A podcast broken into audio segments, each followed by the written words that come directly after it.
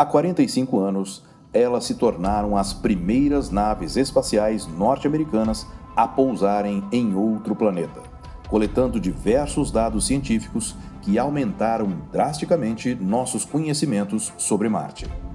Elas foram as sondas Viking. Olá, eu sou Floresberto, apresentador do podcast Astronomia e Astronáutica, e vou levar você nessa viagem.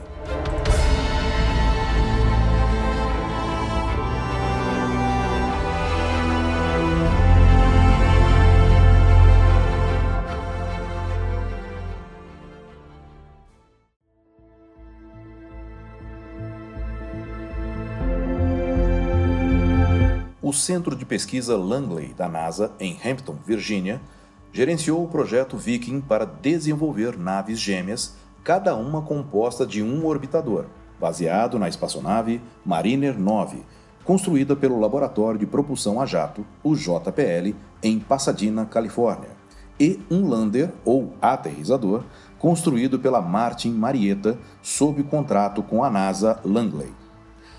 A sonda Viking 1 foi lançada do complexo de lançamento 41 na estação da Força Aérea do Cabo Canaveral no dia 20 de agosto de 1975, iniciando sua viagem de 304 dias até o planeta vermelho. A sonda Viking 2 foi lançada em 9 de setembro do mesmo ano, com um tempo de viagem de 320 dias. O veículo de lançamento das duas sondas foi o Titan 3E Centauro. O orbitador possuía uma forma de octógono, com aproximadamente 2,5 metros e meio de diâmetro e massa de 2.328 kg, dos quais 1.445 eram carburante e gás de controle de altitude. A energia elétrica para os orbitadores era fornecida por meio de painéis solares que mediam 9,7 metros de ponta a ponta e forneciam uma potência de 620 watts quando estivesse orbitando Marte.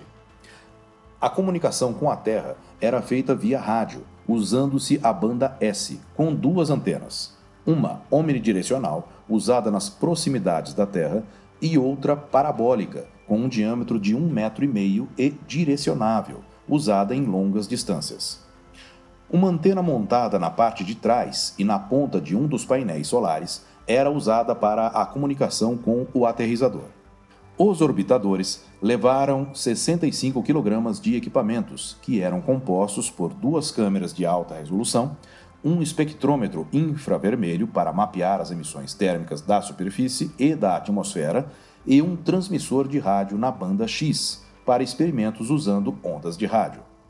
Os objetivos principais dos orbitadores Viking foram o transporte dos aterrizadores até Marte, a realização do reconhecimento de possíveis locais de pouso, a atuação como ponte de comunicação entre os aterrizadores e a Terra, além da realização de suas próprias investigações científicas.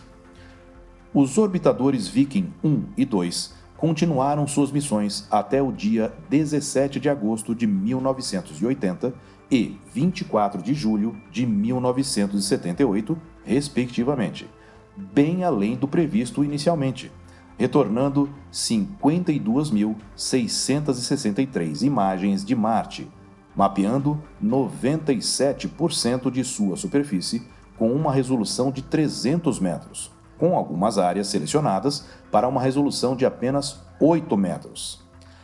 Além do planeta vermelho, os orbitadores também fotografaram as duas pequenas luas de Marte, Phobos e Deimos, fornecendo fotografias impressionantes desses objetos irregulares. Os aterrizadores mediam aproximadamente 3 metros de largura por 2 metros de altura e pesavam 576 quilos sem combustível. O combustível acrescentava 85 quilogramas a seu peso. Eles possuíam três suportes de pouso com 1,3 metros de comprimento.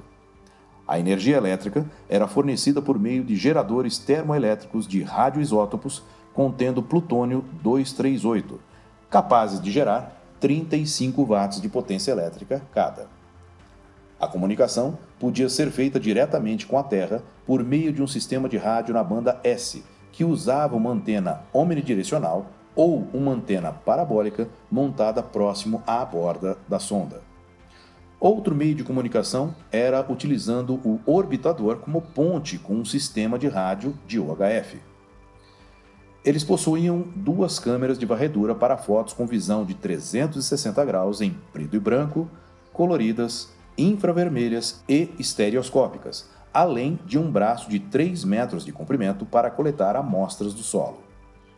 Os instrumentos científicos levados a bordo de cada aterrizador somavam 60 kg e consistiam de cromatógrafos para gás, espectrômetros de massa, instrumentos para estudos biológicos, duas câmeras, medidores de pressão, temperatura e sensores de vento, sismômetro, espectrômetros de fluorescência de raio-x, entre outros.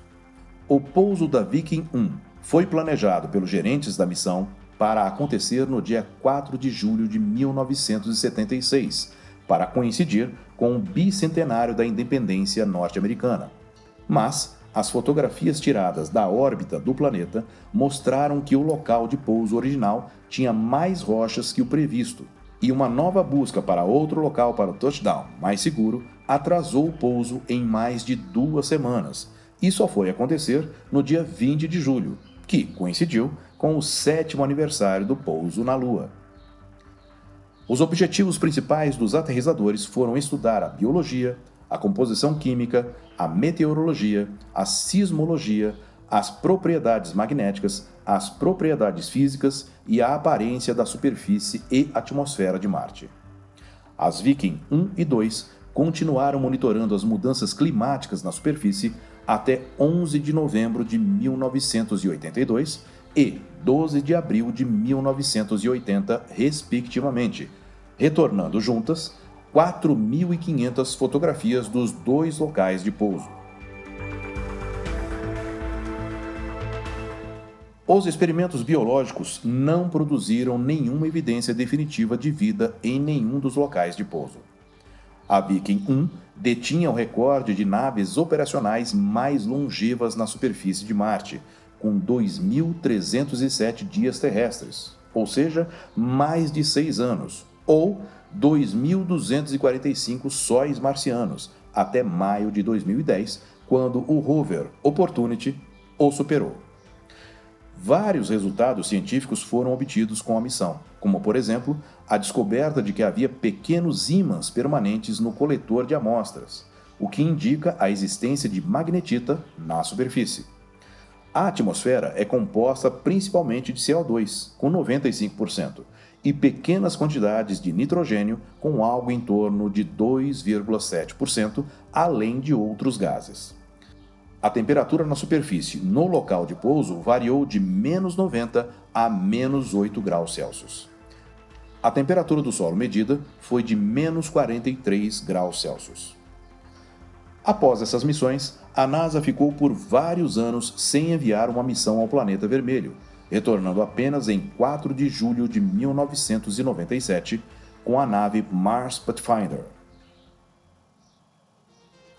Não perca o lançamento da coleção Astronomia e Astronáutica, com o volume 1, dividido em duas partes e intitulado Programa Apolo O Caminho para a Lua. Nesses e-books, ricamente ilustrados, você terá detalhes de todas as missões Apolo, com biografias de todos os astronautas que fizeram parte das missões, além de curiosidades.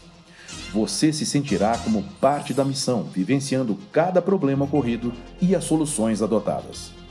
Já disponível em todas as lojas da Amazon e também no Kindle Unlimited. Você não pode deixar faltar esses e-books em sua coleção. Adquirindo-os, você estará contribuindo para a manutenção desse podcast. O link para aquisição se encontra na descrição desse episódio. Eu sou Floresberto, produzi e apresentei este podcast Astronomia e Astronáutica. Até a próxima viagem.